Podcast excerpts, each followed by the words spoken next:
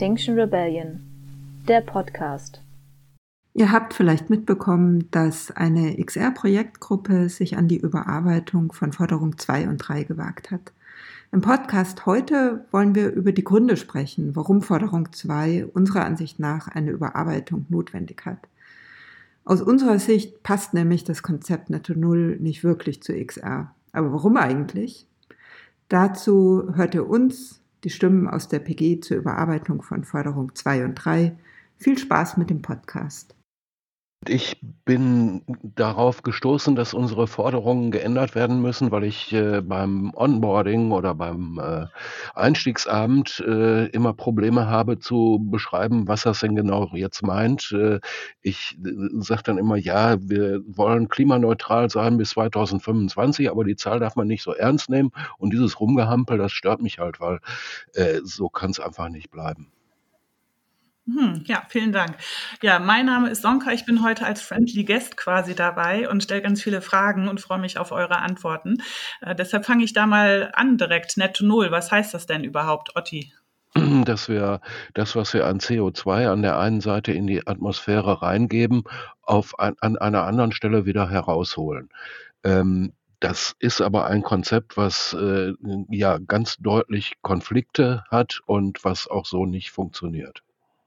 Also ganz offensichtliche Konflikte sind zum Beispiel, wenn Bäume angepflanzt werden im globalen Süden und dafür eben ein CO2-Budget hier in Europa, also im globalen Norden, erkauft wird und hm, dann damit indigenen Völkern zum Beispiel äh, ihr Ackerland genommen wird, was sie seit Jahrtausenden bewirtschaften. Das kann einfach nicht sein.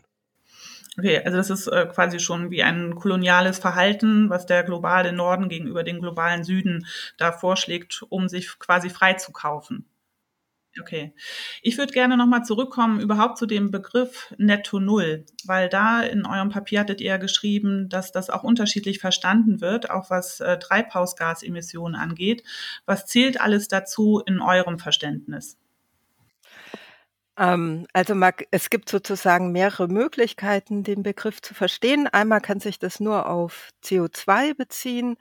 Ähm, in der Regel, so ist es ähm, in Deutschland oder auch ähm, grundsätzlich auch vom IPCC her gedacht, sind aber eigentlich alle sechs Treibhausgase damit gedacht.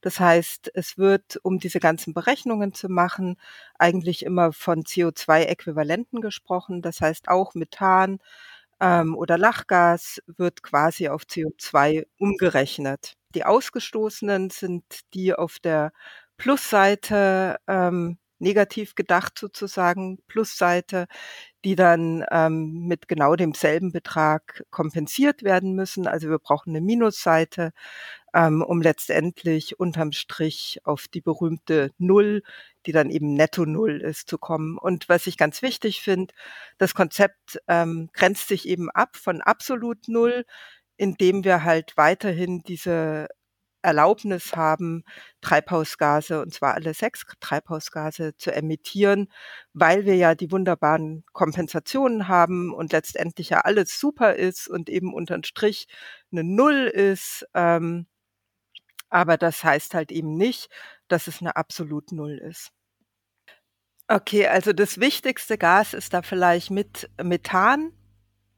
Mm, und das ist je nachdem, welchen Zeithorizont man nimmt, 20 bis 30 Mal stärker äh, klimaschädlich als ähm, CO2 oder auch, wenn man einen kürzeren Zeitraum sich anschaut, ungefähr 72 mal schädlicher, ähm, einfach weil die chemische Struktur vom Methan eine andere ist. Das hat mehr Atome, hat mehr Bindungen und kann dadurch mehr Strahlung reflektieren, auf die Erde zurückreflektieren und ist dadurch eigentlich das Gas, was sehr, sehr viel problematischer noch ist als das ähm, CO2. Das ist vielleicht so das wichtigste Gas ähm, neben CO2 in dem Kontext. Gut, ja, vielen Dank, äh, Marie, für da die Erläuterung zum Methan. Für mich stellt sich noch die Frage, woher kommen denn überhaupt Methangase, beziehungsweise wo treten die auf? Ja, die Hauptquellen für ähm, menschengemachte Methanemissionen in die Atmosphäre sind ähm, Zerstörung von Mooren und von anderem Feuchtgrünland ähm, dann ähm, Lecks in Erdgasleitungen, also der in Anführungsstrichen Unfall, der vor einiger Zeit in der Ostsee passiert ist. Ne, da ist unheimlich viel Methan in die Atmosphäre gegangen. Und äh, eine weitere Ursache ist noch die tierquälerische Massentierhaltung. Ähm, also äh, Kühe ähm, verdauen Gras mit Hilfe von Bakterien und bei diesem Verdauungsprozess ähm, entsteht halt Methan. Ich würde total gern noch zwei wichtige Methangasquellen ähm, ergänzen. Und zwar bei ähm, in der Abfallwirtschaft entsteht auch ziemlich viel Methan. Und das ist was, was sich in letzter Zeit in Deutschland meines Wissens auch verbessert hat, ähm, weil man damit umgehen kann. Also es gibt ein bisschen technische Lösungen, die aber eben auch ähm, tatsächlich umgesetzt werden müssen. Äh, und das Zweite, was noch äh, global eine ganz wichtige Rolle spielt, ist der Reisanbau. Da entsteht auch ähm, ziemlich viel Methan leider. Dann lasst uns jetzt mal noch zum ganz anderen Thema springen. Wenn man sich jetzt also anschaut, wer verursacht denn die Treibhausgase oder wer ähm, möchte, dass überhaupt so viele Treibhausgase ähm, in die Atmosphäre gesetzt werden, was würdest du da aus politischer Sicht auch sagen, wenn man sich da globalen Norden, globalen Süden anschaut? Naja, also das ist natürlich unterschiedlich je nach Emissionsart. Wir haben zum Beispiel CO2, was äh, hauptsächlich im globalen Norden äh, freigesetzt wird und wo auch äh, natürlich die historischen CO2-Schulden äh, ganz erheblich sind und ganz anders als im globalen Süden. Ähm, Im globalen Süden gibt es an Emissionen vor allen Dingen Methanemissionen. Das kommt durch den äh, Anbau von äh, Reis zum Beispiel. Auch da wird äh, relativ viel Methan freigesetzt. Ähm, aber Grundverursacher und Hauptschuldner ist natürlich der globale Norden und hat da, äh, ja, klar, muss da seiner, seiner Verantwortung gegenüber dem globalen Süden Stellung nehmen. Wenn ich das jetzt aufnehme, weil jetzt hatten wir so die, den Schwerpunkt auf Emissionen, also wo werden Treibhausgase freigesetzt. Jetzt ist ja halt bei dem Netto-Null-Modell die Überlegung Emissionen auf der einen Seite, Kompensation auf der anderen Seite. Wer kann denn wie kompensieren? Da gibt es ja auch verschiedene Kategorien, die ihr ja auch unterschiedlich bewertet, weil da zum Teil auch Konflikte erst noch mit verursacht werden. Ähm, es wird äh, unsere, unser industrieller Fortschritt versucht, dem globalen Süden überzustülpen, was einfach nicht funktionieren kann und auch nicht äh, richtig ist. Da wurde Jahrtausende lang äh, in der Vergangenheit mit dem gearbeitet, was halt voran, vorhanden ist. Und es wurden die planetaren Grenzen einfach automatisch eingehalten, was jetzt aber einfach durch die Industrie Industrialisierung nicht mehr funktioniert. Und dann äh, kommen wir nur zu einem Prozess, wo wir auch im globalen Süden immer mehr Emissionen vorfinden. Jetzt springen wir nochmal im Thema und schauen uns die historische Dimension der CO2-Emissionen an. Also was ich total spannend finde, sich vor Augen zu halten, ist, ähm, dass sozusagen, wenn man die durchschnittlichen Emissionen pro Kopf ähm, auf die Länder umrechnet, dass Deutschland seit 1901 über dem globalen Durchschnitt liegt in den Emissionen. Also seit mehr als 100 Jahren fangen wir sozusagen an, global Schulden zu machen, was unser CO2-Budget angeht. Und 1994 war das so, dass wir unser Budget quasi aufgebraucht hatten. Das heißt, seit 1994 sind ja die Emissionen nochmal massiv angestiegen. Ähm, und seither tragen wir das sozusagen alles auf dem Rücken von ähm, anderen Ländern aus. Und 2019 hatten wir sozusagen 152 Prozent unseres Budgets verbraucht. Okay, Treibhausbudgets sind das eine, aber es wurde ja auch schon mal absolut null erwähnt. Wie schaut es denn mit den absoluten CO2-Werten in der Atmosphäre aus und was hat das mit Netto Null zu tun? Äh, würde ich gerne noch einen Aspekt äh, erwähnen und das ist der, dass äh, Netto Null überhaupt nicht guckt, ähm, wie viele Treibhausgase in der Atmosphäre sind ähm, und wie sie, wie wir sie eventuell da irgendwie rauskriegen. Sondern es wird nur geguckt, dass zusätzliche Emissionen irgendwo ausgeglichen werden. Wir sind aber mit diesen über 400 Parts per Million CO2 in der Luft schon über einem kritischen Punkt. Also wir müssen eigentlich zusehen, dass wir wieder ähm, den CO2-Gehalt in der Luft senken. Da sind ja auch Zahlen ganz interessant. Ähm, Im vorherigen Jahr, im April 22, wurde selbst auf der Tagesschau dieser Punkt erwähnt und da wurde eine Zahl genannt, nämlich 422 ppm CO2. Könnt ihr was dazu sagen? Was, was ist das viel? Ist das wenig? Wie viel sollten wir haben? Was heißt das überhaupt? Also 422 war der Höchstwert, der da gemessen wurde. Ich glaube, der historische Höchstwert. Und ähm, auf jeden Fall ähm, ist dieser Höchstwert ähm, ziemlich äh, problematisch, weil er ähm, im Vergleich zum präindustriellen Wert ähm, doch um ein deutliches erhöht ist. Ähm, präindustriell war der Wert bei 280 äh, ppm und ähm, das ist ja schon ein ganzes Stück ähm, mehr und das ist ähm, die Konzentration in der Atmosphäre. Vieles haben ja auch die Ozeane aufgenommen und kompensiert. Ähm, sonst wäre es noch höher. Gibt es denn einen Schwellenwert und wenn ja, wo liegt der? Also wie viel drüber oder drunter sind wir in Bezug auf einen Schwellenwert? Ja, also es wurde mal ähm, 350 äh, ppm berechnet als mit der Zivilisation kompatibel irgendwie. Und ähm, ja, aber das ist auch nur einer. Es gibt auch äh, strengere Berechnungen, die noch weiter drunter liegen. Und im Prinzip haben wir diesen Schwellenwert, auch wenn wir die 350 nehmen, äh, schon längst überschritten und wir müssten eigentlich auf eine Negativemission kommen. Und um wieder in einen Bereich zu kommen, der auch langfristig ähm, Sicherheit gibt, sozusagen uns. Und ähm, ein gewisses Gleichgewicht wieder herstellt. Ja. Und wie hängen die ppm mit Temperaturen und vor allem mit den CO2-Budgets zusammen? Das Problem ist sozusagen mit den Temperaturen, die erreicht werden, dass das ja immer Projektionen sind und ähm, sozusagen Berechnungen in die Zukunft, die auf Annahmen basieren und auf Wahrscheinlichkeiten. Und das ist vielleicht auch, um zu Netto Null zurückzukommen, eins der Probleme bei den ähm, CO2-Budgets, dass wir sozusagen bestimmten Ländern bestimmte Budgets ähm, zugestehen, die noch ähm, emittiert werden dürfen und dass die sozusagen sehr, sehr unterschiedlich sind, wenn ich unterschiedliche Wahrscheinlichkeiten anlege. Also je nachdem, mit welcher Wahrscheinlichkeit ähm, zum Beispiel 1,5 oder 2,0 unterschritten wird, ähm, umso größer oder kleiner ist das ähm, ist das jeweilige Budget. Das heißt, auch da ist ähm, im Kontext von Netto Null sind halt Zahlenspielereien ähm, möglich und das heißt überhaupt nicht, dass wir wahrscheinlich oder dass wir eine bestimmte Temperatur auch erreichen, ähm, sondern mit einem bestimmten CO2-Budget kann die Temperatur auch ähm, deutlich überschritten werden, weil wir sozusagen der nicht, das ist ja kein deterministisches System, wo wir ganz sicher bei einer bestimmten ppn-Zahl bei dann letztendlich 2100 einer bestimmten Temperatur rauskommen.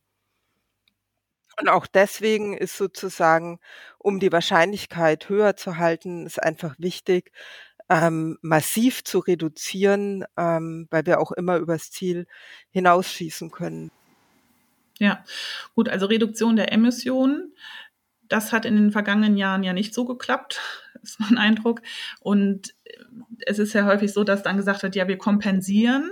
Und da möchte ich nochmal drauf zurückkommen, wie können wir denn kompensieren? Da hattest du, Bernd, vorhin schon was gesagt zu der Bedeutung ähm, von ähm, Dauergrünflächen beziehungsweise von Mooren. Und das steht, ist ja vielleicht, oder andersrum gesagt, ist ja weniger im Fokus bisher gewesen als zum Beispiel ähm, Kompensationsaktionen wie Wiederaufforstung, Renaturisierung. Und da gibt es jetzt ja auch andere Zahlen, die sagen, äh, Bäume zu pflanzen alleine hilft nicht, ähm, sondern da gibt es auch noch andere Maßnahmen. Kannst du da was zu sagen, Bernd? Ja, Bäume pflanzen ist in vielen Fällen sogar schädlich. Ähm, ähm, Also erstmal möchte ich nochmal zurück auf diesen Gedanken äh, des Kompensierens überhaupt. Was heißt denn das? Ja? Ähm, das heißt, dass äh, und, und wir beziehen uns jetzt mehr auf CO2, weil das ist mit Methan und Lachgas nochmal eine andere Geschichte. Na, das heißt, wir werden in diesem Podcast ab jetzt uns ein bisschen auf CO2 konzentrieren. genau. Ähm, so. Ähm, der, der, der Gedanke ist, dass wenn wir möglichst viel CO2 in Form von ähm, organischer Masse äh, praktisch aus der Atmosphäre einfangen, ja, ähm, desto höher ist die Kompensation. Ja. Das heißt, wenn wir ähm, Moore zerstören, setzen wir ähm, klimarelevante Gase frei, ähm, auch CO2. Andererseits, wenn wir ähm, wieder vernässen, schaffen wir eine Möglichkeit, CO2 ähm, effektiv einzufangen. Die, die, der gleiche Gedanke gilt für ähm, Holzmasse. Das heißt, die Idee ist, je mehr ähm, große Bäume in den Wäldern stehen, desto mehr CO2 hätten wir gebunden. Ähm, bei Ackerland ist es so, dass da der Humusgehalt im Boden und nicht nur im Ackerland, also der Humusgehalt spielt auch gleich nochmal eine Rolle. Also auch im Ackerland ähm, verlieren wir durch die industrielle Landwirtschaft gerade Humusanteil im Boden. Äh, das Ziel muss also sein, äh, den Humusgehalt zu halten und zu erhöhen. Äh, entsprechende landwirtschaftliche Methoden gibt es, die werden nur noch viel zu wenig in der Praxis umgesetzt. Ähm, genau. Also das ist der Hintergrund. Ähm, Im Falle von Wald ist es aber so, dass ähm, ein Gedankenfehler, der gemacht wird, ist, dass bis der Baum groß geworden ist, braucht er Jahrzehnte. Äh, rechnerisch werden die Kompensationen aber jetzt schon entsprechend einberechnet. Ja. Ähm, Ähnliches gilt für Moore. Ähm, und was, was bisher kaum betrachtet wird, ist der Humusgehalt im Boden. Weil der ist nämlich eigentlich entscheidend dafür, das CO2 tatsächlich gebunden zu bekommen. Ähm, wenn ähm, ein Wald abbrennt, ähm, haben wir nichts erreicht. Wenn ein Jungwald ab, durch Dürre zum Beispiel abstirbt, bevor er überhaupt die Größe erreicht hat, mit der er äh, berechnet wurde, ist, ist das alles wieder weg. Das heißt, ähm, hier erreichen wir überhaupt nicht das, was wir erreichen wollen. Ähm, Grünland finde ich deshalb so wichtig, weil ähm, die Wurzeln von Gräsern und Kräutern, äh, dadurch, dass sie viel feiner sind als Baumwurzeln, deutlich schneller Humus in den Boden bringen können, ähm, als Bäume das können. äh, und Grünlandstandorte, besonders äh, nährstoffarme Grünlandstandorte, sowas wie Trockenrasen, ja, ähm, haben in etwa gleich viel CO2 im Boden gespeichert wie Wald ähm, und sind aber widerstandsfähiger gegenüber ähm, Umweltveränderungen. Das heißt, der, der, Fokus sollte viel stärker auf ähm, Grünland stehen, ähm, effektiv ist es aber so, dass ähm, viele Aufforstungsmaßnahmen, ähm, da wo also Waldfläche erweitert wird, genau diese wertvollen Grünlandstandorte zerstören. Mhm. Ja, danke. Das ähm, ist ein ganz wichtiger Punkt, finde ich, weil das ja häufig so in der allgemeinen, wenn man das so pauschal zusammenfassen kann, in der allgemeinen Wahrnehmung immer so das Motto ist, wir renaturisieren und forsten auf. Das hilft aber nicht vor allem, weil du hast ja schon gesagt, halt, was auch die zeitliche Betrachtung angeht, äh, worüber wir noch nicht gesprochen haben, sind die kurzfristige und langfristigen CO2-Kreisläufe, wo halt gerade, wenn ein Baum wachsen soll, dann dauert das ein paar Jahre und wenn es verbrennt, verbrennt es sehr schnell. Und ähm, eben diese Emissionen, die zum Beispiel bei der Verbrennung aufkommen, werden dann in den Berechnungen meistens nicht mit berücksichtigt. Ein weiterer wichtiger Stichpunkt ist noch ein Begriff, den vielleicht viele gar nicht so kennen. Und zwar ist das ähm, Albedo. Kann da jemand von euch was zu sagen? Ja, das ist was, was ich, ähm, erst jetzt in der PG gelernt habe, vor allem vom Bernd, eben in dem Kontext, dass, ähm dass man ja irgendwie denkt, Wälder sind cool und das ist überhaupt eins der besten Sachen, die wir, ähm, zum Beispiel auch bei uns in Deutschland machen können, um zu kompensieren. Es gibt Bergwaldprojekte und irgendwie man kann spendenfinanziert Bäume, ähm, pflanzen lassen. Und was ich da echt richtig krass finde, ist, ähm, eben dieser Albedo-Effekt. Albedo heißt weiße. Gletscher oder frischer Schnee hat eine ganz hohe Albedo. Das heißt, Sonne, Strahlen, die, ähm, auftreffen auf die Oberfläche, werden wieder zu 90 Prozent ähm, reflektiert, wohingegen sehr dunkle Flächen quasi diese Strahlen absorbieren und dadurch die Erwärmung fortschreitet. Und wenn man sich jetzt anschaut, zum Beispiel vergleicht, ähm Rasenflächen oder Savanne hat ungefähr eine Albedo von 0,2 und Wald hat eine Albedo von 0,1, einfach durch die größere Dunkelheit. Das heißt, das ist ein Effekt, wenn ich aufforste, den ich eigentlich bei der Kompensation mit berücksichtigen müsste. Das heißt nicht nur, dass man berechnet, welche wie viel CO2 wird im in der Holzmasse gespeichert, sondern ich muss gegenrechnen, welche negativen Strahlungseffekte habe ich eigentlich? Und das wird in den Kompensationsprojekten auch nicht gemacht. Und wenn man das noch mit einberechnet, stehen Wälder ziemlich schlecht da. Das heißt, die kompensieren immer noch ein bisschen unterm Strich, aber eben deutlich weniger, als es normalerweise ähm, berechnet wird. Mhm. Also das ist ein anderer Begriff, glaube ich, ist Rückstrahlungsvermögen, ne, den man sonst auch manchmal nutzt. Okay, danke. Ja, ähm, ergänzen möchte ich das dadurch, dass es ähm, nicht nur ähm, die, die Farbe, also die Dunkelheit, das eine Rolle spielt, sondern es spielt auch eine Rolle, ähm, dass ähm, Blätter in ihrem Winkel so zur Sonne stehen, dass eben die auftreffenden Strahlen nicht in Richtung Himmel zurückgestrahlt werden, sondern äh, praktisch seitlich und dadurch eingefangen werden. Der negative Albedo betrifft hauptsächlich geschlossene Baumflächen. Ähm, ne? Also das, was wir so und, uns unter Wald klassisch vorstellen.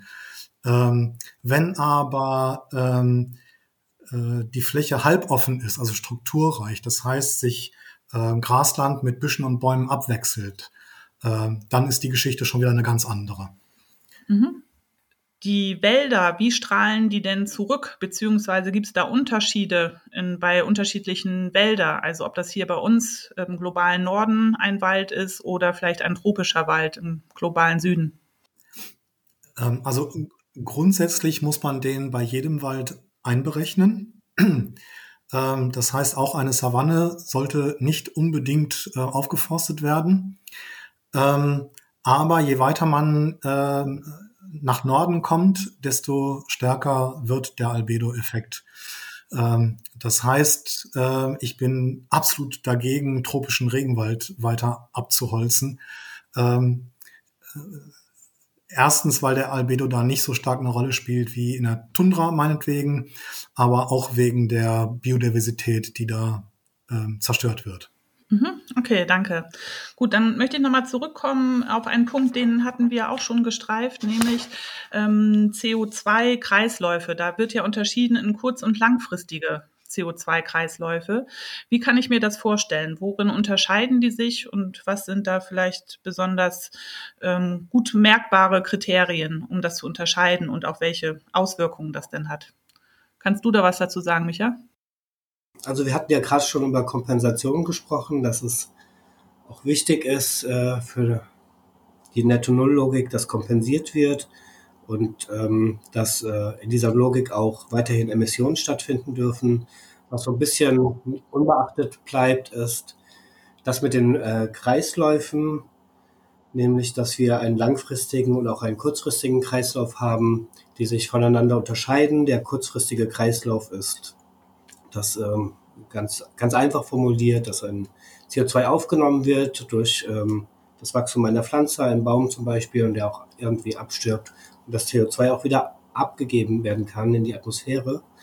Und der langfristige Kreislauf ist ein äh, Kreislauf, der sehr langsam ist und den man eigentlich nicht beobachten kann.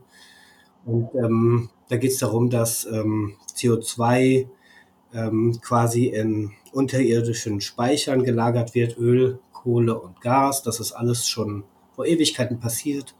Und dass wir dieses zwei, äh, CO2 rausholen durch die Verbrennung ähm, der entsprechenden äh, Energiespeicherkohle, um Energie zu gewinnen ähm, und in die Atmosphäre, dass dieses CO2, das dadurch entsteht ähm, oder freigesetzt wird, in die Atmosphäre gelangt und äh, kompensiert werden muss. Aber wenn wir uns das genauer betrachten, ähm, ist halt so, dass durch die Kompensation ähm, dass äh, der CO2-Gehalt in der im kurzfristigen ähm, Kreislauf trotzdem immer weiter anwächst. Ähm, wir betrachten oft nur die Atmosphäre und wollen aus der Atmosphäre das durch Kompensation das CO2 wieder entziehen. Aber wenn wir jetzt den gesamten Kreislauf betrachten, den kurzfristigen Kreislauf, ähm, stellen wir fest, dass äh, die, äh, der CO2-Gehalt immer weiter steigt und durch Kompensationen so eigentlich gar nicht ähm, reduziert werden kann. Und das kann auch irgendwann zu einem Problem werden. Ähm, irgendwann äh, ist vielleicht auch mal der Ozean gesättigt, irgendwann äh, kann man auch nicht mehr kompensieren. Ähm, es gibt vielleicht keine Fläche mehr, selbst wenn man es, äh, wenn praktikabel wäre und gewollt wäre, ähm, gibt es vielleicht irgendwann auch keine Fläche mehr zum Kompensieren. Das sind eigentlich unglaubliche Massen an CO2, die in unterirdischen Speichern ähm, eingelagert sind, in natürlichen Speichern, die irgendwann im Laufe der Erdentstehung äh, sich gebildet haben. Mhm. Danke. Bernd, du wolltest noch was ergänzen? Ja, also ähm, kurz gesagt, äh, wir pumpen äh, CO2 aus dem langfristigen Kreislauf immer weiter in den kurzfristigen hinein und belasten dadurch den kurzfristigen extrem stark. Ähm, zur Definition nochmal, kurzfristig bedeutet ganz grob gesagt, das ist alles, was innerhalb der Spanne eines Menschenlebens, also ungefähr äh, in 100 Jahren passiert.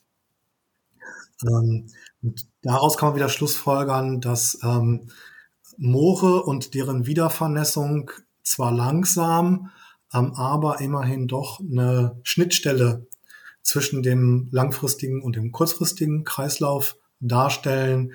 Ähm, letztendlich äh, ist Kohle ja irgendwann auch mal Moor gewesen, zum Beispiel. Mhm. Marie? Also der Punkt ist in meiner Wahrnehmung, das ist auch was, was ich jetzt erst so richtig krass kapiert habe, dass wir sozusagen CO2 langfristig gespeichert haben. Das ist schön unter der Erde, sei es als Torf, sei es als Kohle. Da ist es sicher und abgeschlossen. Und wir holen das jetzt anthropogen alles raus, verbrennen den Torf in irgendwelchen Feuern, verbrennen die Kohle und schieben das damit von diesem langfristigen, schön sicher abgeschlossenen Kreislauf in den kurzfristigen und bilden uns dann ein, dass wir cool kompensieren können, verschieben aber da nur oder die Kompensation findet nur innerhalb des kurzfristigen statt. Das heißt, vom langfristigen schieben wir immer mehr schön in den kurzfristigen und unsere Kompensation ist nur innerhalb des kurzfristigen ähm, Kreislaufs und dadurch wird sozusagen alles immer schlimmer und diese Kompensation ist nur so ein Pseudo-Ding und keine echte Kompensation. Echte Kompensation wäre, aus dem kurzfristigen wieder in den langfristigen zu verschieben. Und deswegen ist auch was, was ich jetzt erst kapiert habe, finde ich Moore einfach so cool. Hat Bernd ja schon angesprochen, weil Moore können eben wirklich wieder fossilisieren ähm, das CO2, weil sie eben Torf bilden können. Mhm, okay, danke. Ja, Kompensation, da hatten wir auch schon vorher drüber gesprochen. Das würde ich gerne abschließen, aber mit der Frage verbunden, welche anderen Kompensationsmöglichkeiten es denn vielleicht noch geben könnte. Also ein Stichwort ist technische Kompensation, aber auch Kompensationszertifikate. Das wird ja gerade in der Politik, aber auch von vielen Wirtschaftsunternehmen gerne herangezogen, um zu sagen, wir sind gar nicht so schlimm, wir haben hier ein Kompensationszertifikat. Wie schätzt ihr das ein? Also, technische Kompensation kann man ja ganz, ganz viel, ähm, zu lesen. Könnt ihr gerne auch auf die Links in dem Text, den wir zu Netto Null als PG geschrieben haben, ähm, mal klicken und euch das anschauen. Da ist einfach ähm, das große Problem, dass das einerseits nicht in dem großen Stil, den wir brauchen, wir brauchen ja Negativemissionen, ähm, umsetzbar ist, sonst gäbe es das ja auch schon lang. Ähm, und das andere ist, dass ähm, diese technischen Lösungen ja nicht neutral sind. Das heißt, die können auch Nebenwirkungen haben. Auch das ist, findet sich im Internet ganz, ganz viel dazu. Ähm, so dass sozusagen diese technischen Lösungen klingt zwar immer so cool und sauber, ähm, eigentlich nicht wirklich eine Zukunftsperspektive in dem Kontext darstellen. Das heißt, technische Kompensation kann man mehr oder weniger einfach vergessen. Und wir haben ja auch eingangs über ähm, die anderen Treibhausgase neben CO2 gesprochen. Und das ist bei der Technik auch so ein ganz wichtiger Punkt. Technische Lösungen beziehen sich halt vor allem auf CO2. Im Kontext von Methan zum Beispiel gibt's das schon auch, aber noch viel, viel weniger ausgereift. Das heißt, ähm, Technik hilft uns in dem Punkt letztendlich ähm, nicht wirklich weiter, sondern wir müssen halt einfach runter von den Emissionen weil dieses Wiedereinfangen, ähm, egal wie, sei es über Bäume oder ähm, Technik, halt nicht wirklich funktioniert. Du hattest dann auch noch die, die Zertifikate gerade angesprochen. Da gibt's ähm, auch Untersuchungen dazu, dass ähm, zum Beispiel jetzt wieder Waldprojekte, ähm, Zertifikate, die Unternehmen sich zum Beispiel kaufen können, dass da die meisten Zertifikate ähm, wertlos sind. Ja, dann vielen Dank für eure Ausführungen. Da habe ich viel Neues gelernt. Dann bin ich gespannt, wohin sich vielleicht die zweite Forderung entwickeln wird.